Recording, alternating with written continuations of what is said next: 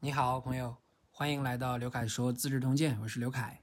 上期啊，我们讲到闹齿把齐明王给杀了，因为他过于骄纵蛮横，实行暴政，为天地人所不容，最终死在楚国的大将闹齿的剑下，也是死有余辜。呃，儒家的代表人物之一荀子怎么看呢？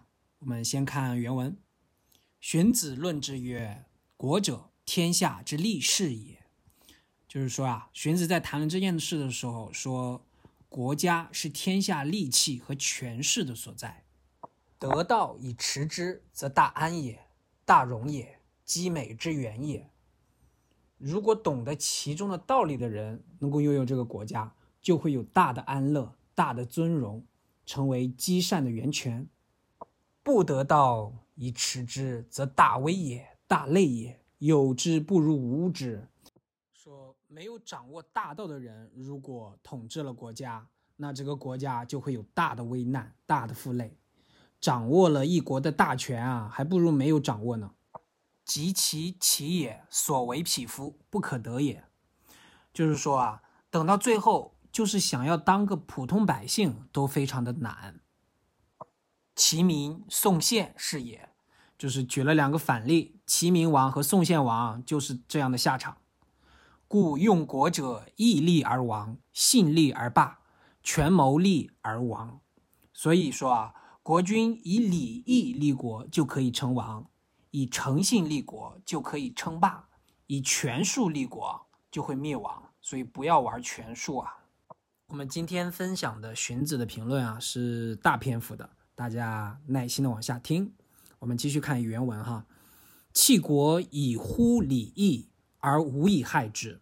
说如果掌握一国大权而讲究礼和义，那么就没有事物可以伤害他。行医不义，杀医无罪而得天下，仁者不为也。说即便是做一件不义的事，杀一个无辜的人就可以得到天下。那仁德的人也是不会这样做的，不会为了满足自己的野心而滥杀无辜的，乐然扶持兴国，且若视其故也。如此守住自己内心的信念，就像石头一样，不会改易。之所以为之者之人，则举义是也。这样呢，全国上下都是实行仁义的人。之所以为不臣于国家刑法者，则举义法也。那么，凡是这样来设立国家法度的，那么所有的法律都是正义的法律。主之所急然，率群臣而守相之者，则举义治也。主上极力推行，率领群臣呢，又以身作则，那么大家都是正义的志向。如是，则下养上以义也。如果能这样做，哎，身居下位的人都能以道义遵从上级。这样治国的根基就稳固了，是其定也。其定而国定，国定而天下定。哎，这样治国的根基一稳固啊，那国家就安定了。国家安定，天下就能安定。故曰：以国济义，一日而白，汤武是也。所以说，以国家权力来推广礼义。这个礼是礼义，呃，礼貌的礼；义是义薄云天的义啊。短短一天就可以见效。商汤和周武王就是这样做的，是所谓义利而亡也。这就是所谓树立道义就可以称王天下。这两段都是荀子在非常的强调礼义，以礼义和诚信治国，那一下子就可以称王。凡是违背这个礼义、这个仁义的，一定会得到历史的教训。我们继续往下看啊，德虽未至也，义虽未济也，然而天下之礼略奏矣，行赏以诺信乎天下矣。臣下小然皆知其可要也。这里是什么意思呢？说虽然仁德还不是特别完善，礼义也不是十分的完美。但是其治理天下的总的策略已经有了大致的雏形了，奖赏刑罚，全天下的人也都信服，臣下也都清楚地认识到，诚信是非常非常重要的。政令以臣，虽笃利败，不欺其民；约节已定，虽笃利败，不及其语。意思是说啊，政令既然已经颁布，无论是利害成败，都不能对百姓有所欺骗；盟约既然已经签订，无论是利害成败，也不能欺骗自己的友邦。如是，则兵进城固，敌国畏之，国益其民，与国信之。只有这样呀，才能军力强盛，城池稳固，敌国对我有所畏服，国家政令也统一，态度明确。友邦呢也会对我信任，虽在僻陋之国，威动天下，吾博士也。如果能够这样做，即便是处在偏僻的小国，哎，也可以威震诸侯。春秋时期的五位霸主就是这样的，是所谓信立而霸也。这便是所谓的以诚信立国而成就霸业。这里突出了诚信治国的重要性。我们继续看荀子的评论哈，窃国以乎公利，不务张其意，齐其信为利之求。如果带领全国上下追求名利、功名利禄，不深明得意，不信守承诺，唯利是图，内则不单诈其名而求小利焉，外则不单诈其语而求大利焉。就是说啊。对内不惜以欺诈人民来谋取蝇头小利，对外呢不惜欺诈盟国来寻求大利。内不修其所以有，然常欲人之有。如是，则臣下百姓莫不以诈心待其上矣。说在内不修整已有的国土，却常常去想着去侵夺他人的东西。如此呢，臣下与百姓就没有不心怀欺瞒狡诈而对待自己的君王的。哎，上行下效嘛，上诈其下，下诈其上，则是上下欺也。就这样，身居上位的欺诈臣下，身居下位的欺诈君上，于是上下之间的关系就分崩离析了。如是，则敌国轻之，与国疑之。权谋日行，而国不免危削；其之而亡，其民削公是也。就像这样，敌国对他轻蔑，友邦对他猜疑顾忌，权术诈谋日益泛滥，于是国家免不了被削弱而变得危险。哎，齐明王薛公就是这样做的。故用强齐，非以修礼义也，非以本政教也，非以。依天下也，绵绵常以节饮持外为务。哎，说啊，所以齐王拥有国势强盛的齐国，不修礼义，不以政教为基，也没有一统天下的想法，只是长期的集结军队，对外奔驰扩张。故强南足以破楚，西足以驱秦，北足以败燕，中足以举宋。哎，因此，在齐国强盛的时候，向南足以击破楚国，向西呢能够使秦国屈服，向北可以战胜燕国，在中原能一举而消灭宋国。即以燕赵起而攻之，若阵槁然而生死亡国，为天下大陆，后世言恶，则必击焉。是说啊，等到燕赵两国联合起来。起兵讨伐齐国的时候，就如同摧折枯朽的草木，而齐王生死国灭，被天下诸侯所讨伐。那后世说的坏事啊，总要举到齐明王的例子。是无他故焉，为其不有礼义而有权谋也。这个荀子啊，就指出了警醒的话语。这。不是其他的原因，只是因为他不失礼义，却沉溺于权与谋之中。三者，民主之所谨责也，人人之所恶白也。意思说啊，以上的三种情况，贤德的君主应该进行谨慎的选择，仁爱的人应当力求明辨。善责者治人，不善责者人治之。意思说啊。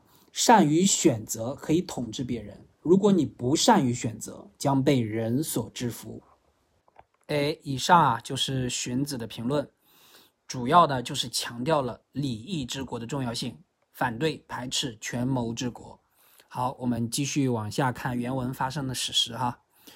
乐毅闻一人王竹贤令军中还邑三十里无入，说啊，乐毅听闻纣邑人王竹很贤良，派军队包围在纣邑周围三十里的地方，不让任何人进入。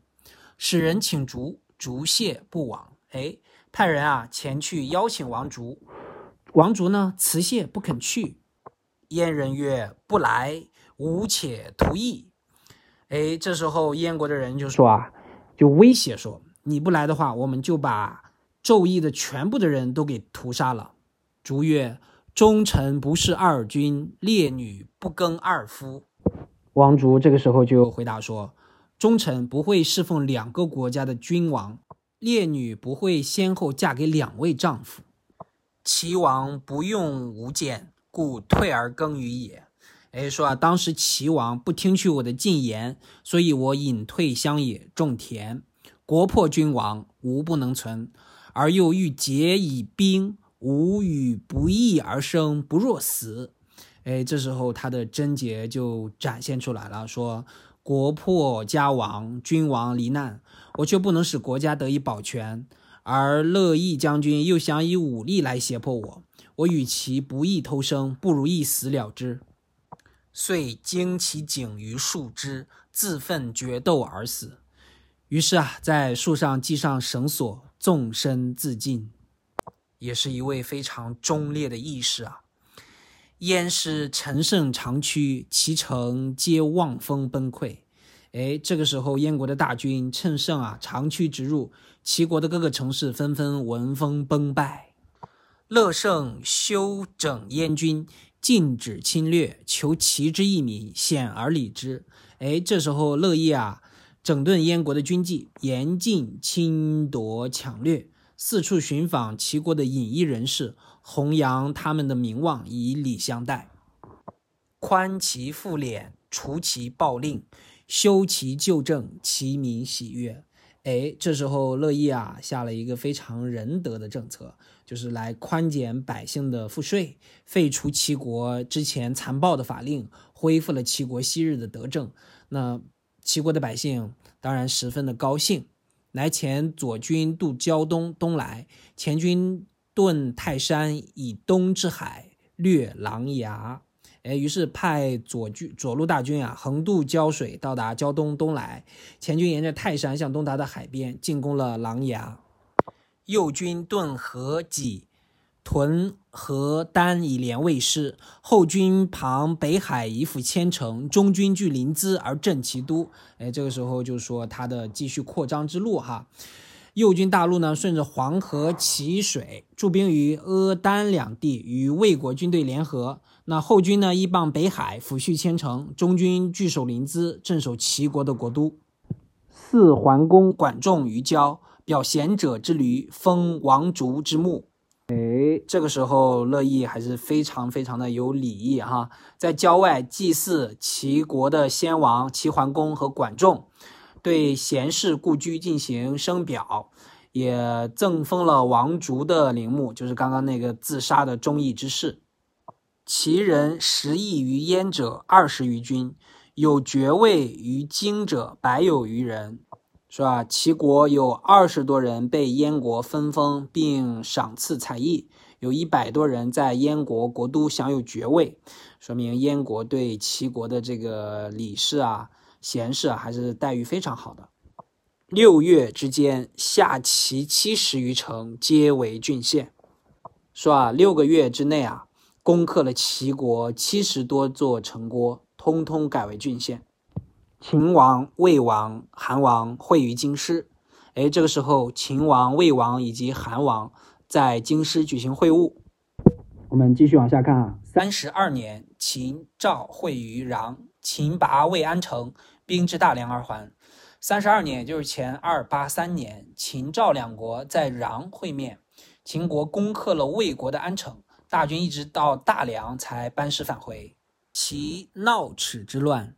明王子法章变名姓为吕太史角家雍，哎，说到齐国的闹齿啊，发动了叛乱，齐明王也就是被闹齿杀掉的这个大王齐王，他的儿子田法章换了个名字，逃到驴太史角的家里当佣人。太史角女齐法章状貌，以为非常人，怜而常窃衣食之，因与私通。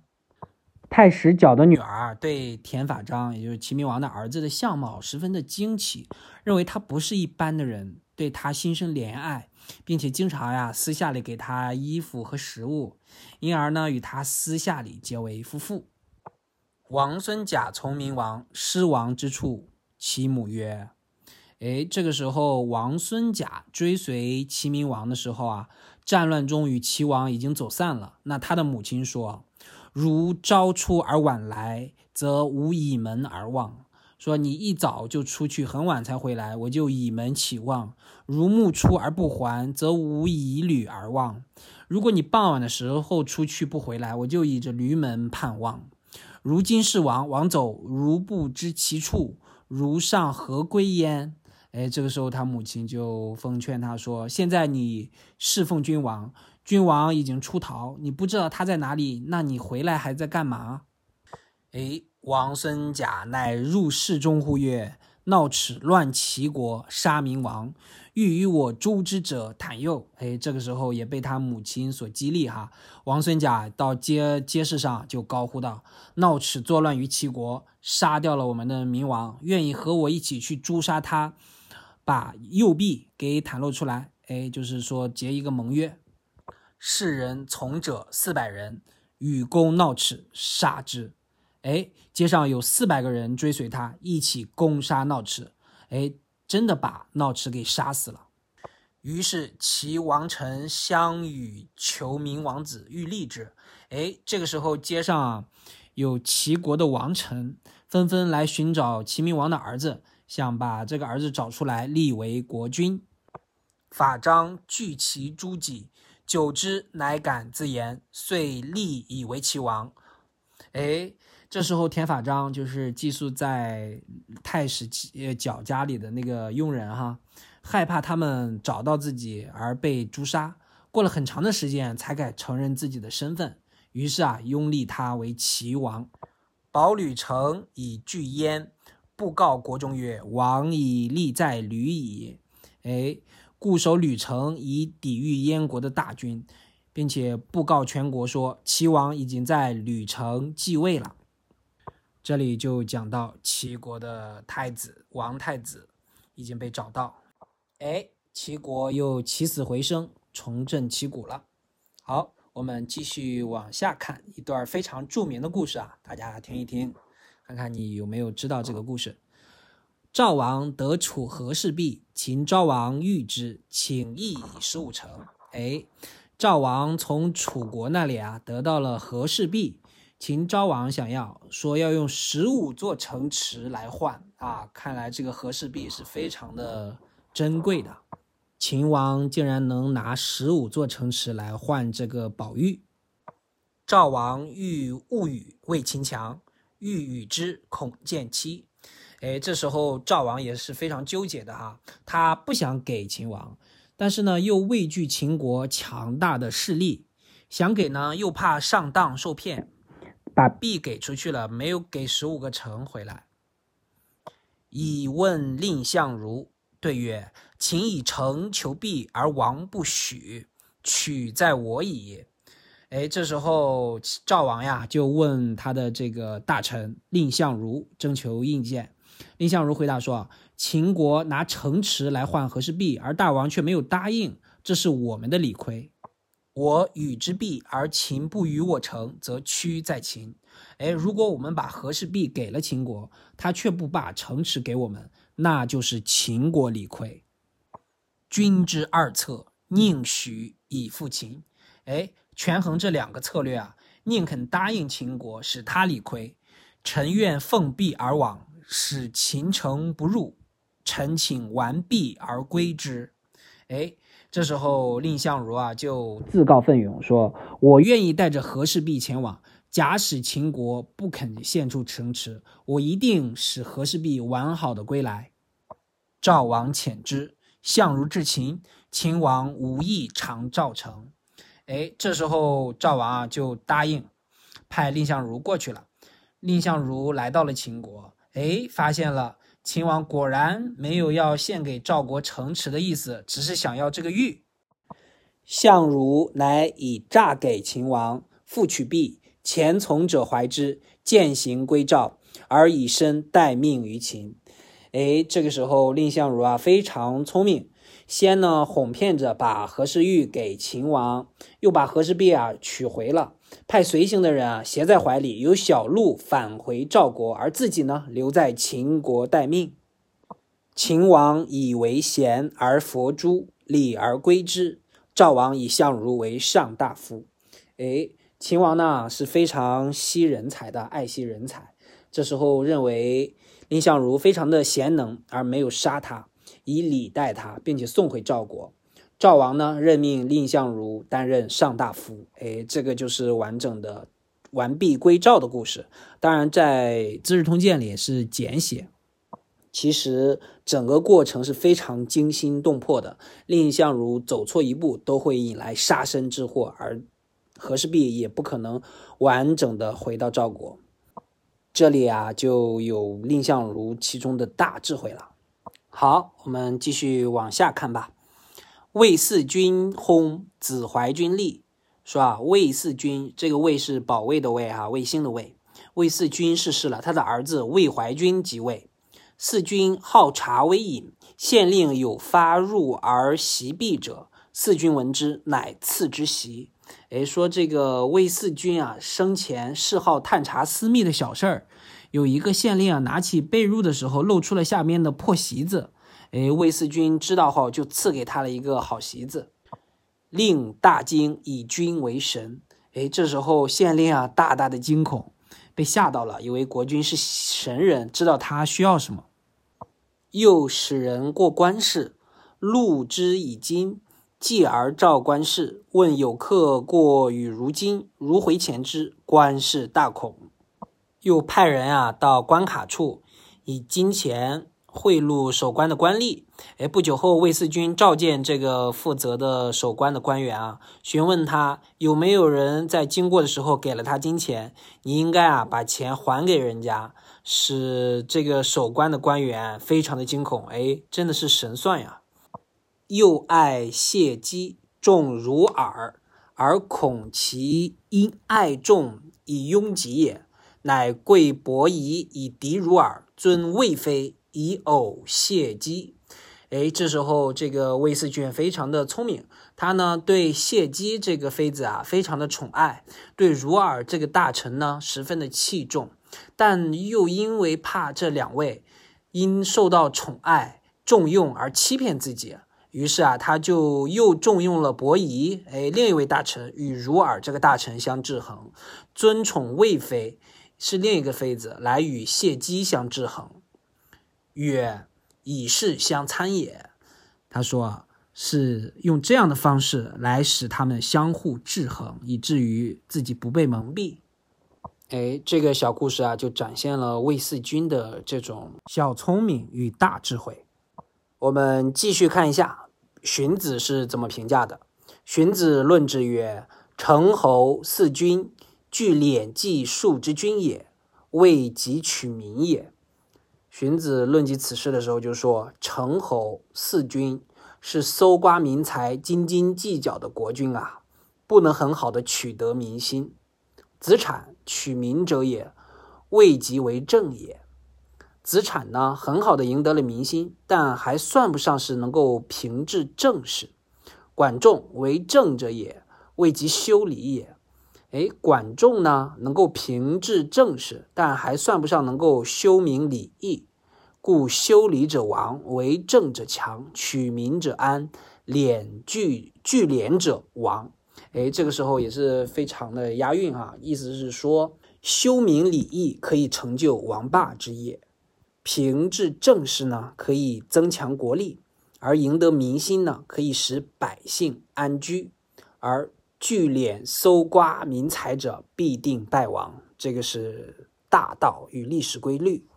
好，我们继续往下看哈，三十三年，秦伐赵，拔两城。三十三年，也就是前二八二年，秦国讨伐赵国，攻取了两座城池。三十四年，秦伐赵，拔十城。三十四年前二八一年，秦国呢再次讨伐赵国，攻取了十城。秦穰侯复为丞相。哎，秦穰侯啊，魏然恢复丞相的职务。楚欲与齐、韩共伐秦，因欲屠周。哎，这时候楚国哎站出来了，非常有野心，想与齐国和韩国两国联合起来，来攻讨秦国，也想要借此机会灭掉周王室。嗯，还是非常有雄心的哈。王使东周武公谓楚令尹昭子曰：“周不可图也。”昭子曰：“乃图周，则无之。虽然，何不可图？”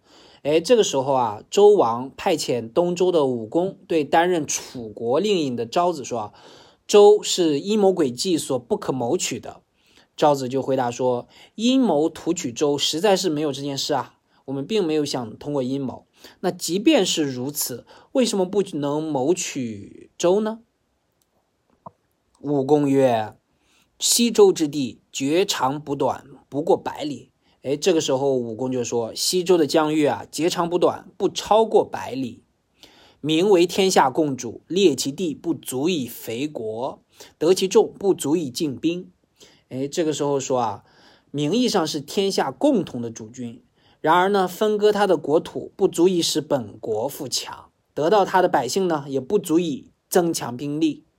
虽然攻之者名为弑君，哎，这里就摆明了，虽然是这样这种情况，那进攻周国呢，还要背上弑君的骂名，你可要好好衡量啊。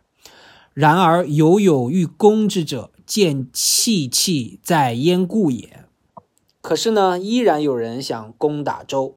是看到九鼎等祭礼的重器在周的缘故，夫虎肉燥而兵力深，人犹攻之；若使泽中之麋猛虎之皮，人之攻之也必万倍矣。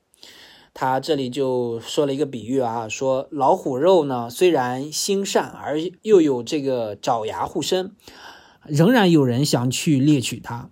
假如草泽山林中的麋鹿啊蒙上了虎皮，那人们对他的猎取一定比现在多出万倍以上。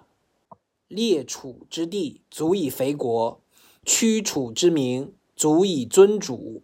哎，这个时候如果分割楚国的领土，足以使国家富强，压制楚国的声望，足以享有尊奉周王的美名。今子欲诛残天下之共主，居三代之传器，其难则兵至矣。哎，这个时候就做出了最后的警告：如果你想要诛杀天下共同的君主，独自占有夏商周三代相传的重器，那重器向南一旦运到了楚国，那么讨伐你们的大军啊也就到了。这个时候，武功啊还是非常的明智的。把老虎比作周，把麋鹿比作楚国。哎，你这个楚国人啊，如果一旦把这个老虎杀了，披上我们的皮，那你的肉更肥，那大家肯定更要瓜分你。况且杀掉你还可以维护兴复周氏的美名，所以你要好好的衡量衡量啊。哎，看看原文，于是楚计错不行。哎，这个时候听到了这个武王的这一段这个劝谏啊，他们就放弃了这个计划。好，我们继续往下看。三十五年，秦白起败赵军，斩首二万，取代光狼城。三十五年啊，前二八零年，秦国白起大将呢，击败了赵军，斩杀了两万余人，夺取了代郡的光狼城。又使司马错发陇西兵，因蜀攻楚黔中，拔之。哎，又派了司马错啊征发陇西的军队，取到了蜀地，进攻楚国的黔中地区，并攻克占领。楚县汉北及上庸地，楚国呀，于是因为兵败了，把汉北及上庸两地啊献给了秦国。好，我们继续往下看。三十六年。秦白起伐楚，取燕、邓、西陵。在三十六年，也就是前二七九年的时候，秦国大将白起啊，继续攻打了楚国，攻取了燕、邓及西陵三个城池。我们继续往下看，啊看会发生什么有意思的事儿。秦王使使者告赵王，愿为好会于河外渑池。哎，这时候秦王呢派使者去告诉赵王，希望呢在黄河边的渑池会谈，两国和好。赵王欲无行，廉颇蔺相如计曰：“王不行，是赵弱且怯也。”哎，赵王呢？有点害怕，不想前去。这时候，他的大将廉颇和蔺相如啊商议说：“君王您要是不去，显得赵国懦弱又胆小。”赵王遂行，相如从。哎，于是啊，赵王前去，蔺相如跟随一起。廉颇送至晋，与王绝曰：“王行，渡道里会吕玉之礼毕，还不过三十日。”三十日不还，则请立太子以绝秦望。王许之。哎，说廉颇呀，送赵王到边境，和赵王辞别。这时候说啊，大王这一去，可能凶多吉少，预计算上路上的行程，直到会谈结束，超不过三十天。如果三十天，我呃，大王您还没有回来，希望准许我们拥立太子为王，以断绝秦王胁迫的这个想法。哎，赵王也答应了，廉颇的这个思虑还是非常周到的。作为一代武将，会于渑池，王与赵王饮酒酣。秦王请赵王鼓瑟，赵王鼓之。哎，在渑池相会啊，赵王与秦王，秦王与赵王一起饮酒，饮到了酒酣之际啊，秦王要求赵王鼓瑟助兴。哎，赵王就答应了，演奏了瑟。蔺相如复请秦王击否，秦王不肯。哎，这个时候啊，蔺相如也要求秦王表演击否，但是呢，秦王不愿意。相如曰：“五步之内，臣请得以景血见大王矣。”蔺相如啊，这时候就霸气的回应道：“在五步之内，我就可以把脖子上的鲜血溅到大王身上。”左右欲刃相如，相如张目斥之，左右皆迷。哎，这个时候秦王左右的侍卫啊，想拿刀杀死蔺相如。蔺相如瞪圆了双眼，气势很凶的呵斥了他们。左右的侍卫都吓得畏缩，不敢上前。王不义，未一击否？哎，这个时候秦王也怂了哈，不乐意的象征性的敲了一下否。罢酒，秦终不能有加于赵。赵人亦称之为备，秦不敢动。哎，直到酒宴完毕，秦王始终没有占到赵国丝毫的便宜。哎，赵国事先也做好了防备，秦国也没有轻举妄动。赵王归国，以蔺相如为上卿，位在廉颇之右。哎，通过这次啊，赵王就安全的回国了，令蔺相如担任上卿，地位啊位于廉颇之上。蔺相如啊，通过完璧归赵。还有胁迫秦王击否的这两次大胆的举动啊，也得到了赵王的衷心的肯定。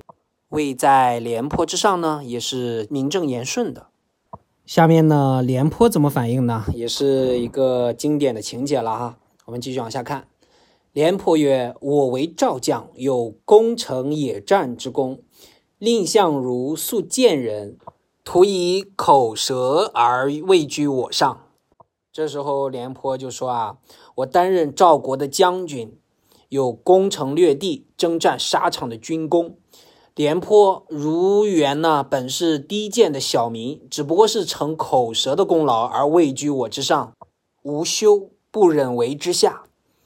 我感到非常的羞耻，不能忍受在他之下。”宣言曰。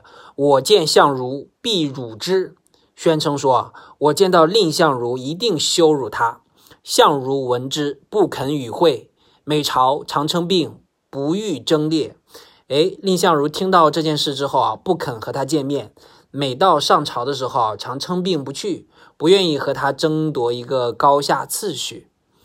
出而望见，则引车避逆。哎，出门。出门的时候远远的看到廉颇啊，就让自己的车暂时躲避，其舍人皆以为耻。哎，他的门人蔺相如的门人啊，都认为这个举动有点耻辱。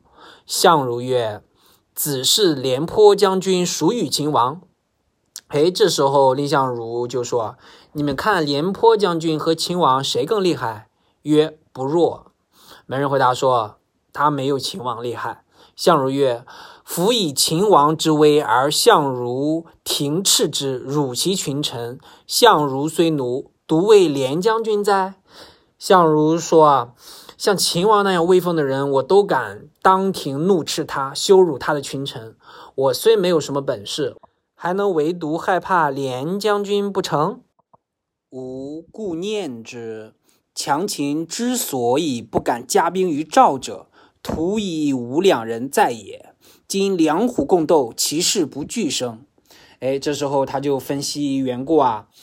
我只是考虑到势力强大的秦国之所以不敢对赵国大举用兵，正是有我们两个人在的缘故啊。如今我们两虎相斗，势必不能两个都存活。吾所以为此者，先国家之急而后私仇也。我这么做啊，是先考虑到国家的安危存亡，而后才考虑私人恩怨啊。哎，这番话如果传到廉颇耳中，会有什么效果呢？我们继续往下看。廉颇闻之，肉袒负荆，至门谢罪，遂为文景之交。廉颇听到这件事啊，也知道了自己的过错。原来蔺相如是这么的大义啊，先国家而后私人啊，便裸露着上身，背着荆条到蔺相如门前谢罪。两人啊，就此结成了文景之交。也就是著名的负荆请罪。其实负荆请罪这个典故啊，大家在上学的时候都已经非常熟悉了，但放在《资治通鉴》这个大背景以及上下文这个语境中呢？其实更能凸显赵国在夹缝中求生存的这个不容易啊！这时候蔺相如和廉颇这时候这一段佳话与典故啊，才显得那么的难得与珍贵。因为秦国的势力是太强大了，而蔺相如呢，凭借着一己之力，在如此艰难的环境下，帮助赵王两次化险为夷，而且是向死而生，极具个人牺牲精神。这种品质与气场，在当时那个时代与环境下，也显得非常的珍贵与难得。当然，后面负荆请罪的典故也是锦上添花了。蔺相如在这个环境下，也是颇具大将的风范，将大局装在心中，知进退，知忍辱，是我们学习的榜样啊。好，我们今天的讲解啊，就接近尾声了。你对哪一段故事印象比较深刻呢？是荀子用大量的篇幅来评论礼义治国的重要性，是王竹的英勇赴义，还是东周武功强力的劝退，还是本期我们的重头戏蔺相如、赵王、秦王以及廉颇之间发生的恩怨纠葛？以及那几个经典成语“完璧归赵”“负荆请罪”的故事呢？大家吸收消化下，我们下期再会。